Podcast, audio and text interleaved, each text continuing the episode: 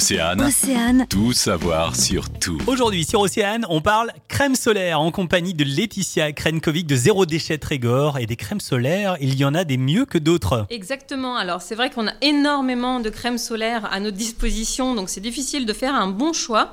Sachant que ce qui va être important dans les critères, ça va être à la fois que ce soit respectueux de la faune marine et en même temps respectueux de votre santé. Donc souvent, vous allez trouver ces logos sur les crèmes solaires qui vont vous permettre de faire un choix plus éclairé.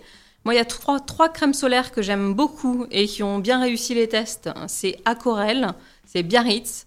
Et après, ma petite chouchoute en plus, c'est IBO. IBO qui est aussi consigné comme crème solaire. Il y a de nouvelles crèmes solaires qui sont en train de sortir en Bretagne et qui seront donc des made in Braise. Donc, il faudra aussi se renseigner. Mais surtout, je vous invite à utiliser l'appli euh, Yuka et de scanner tous les ingrédients que vous pouvez trouver dans les crèmes solaires. Parce qu'il y a vraiment des ingrédients qui vont être mauvais pour notre santé.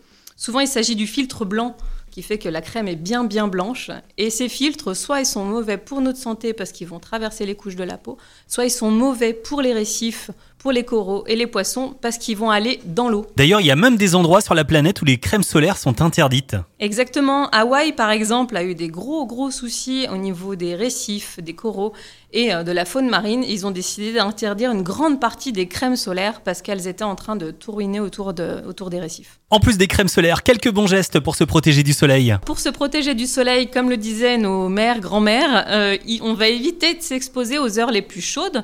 On va aller progressivement au soleil parce que le bronzage, c'est une réaction naturelle de la peau pour nous protéger. On va aussi mettre la crème solaire après être allé dans l'eau pour éviter que toute la crème solaire aille dans la mer et qu'elle s'en aille de la peau. Donc ça va éviter de polluer. Donc on met vraiment la crème solaire après. Et si on veut se baigner entre midi et 16 heures, on va mettre des, euh, des t-shirts anti-UV ou ce genre de choses. Et un chapeau sur la tête.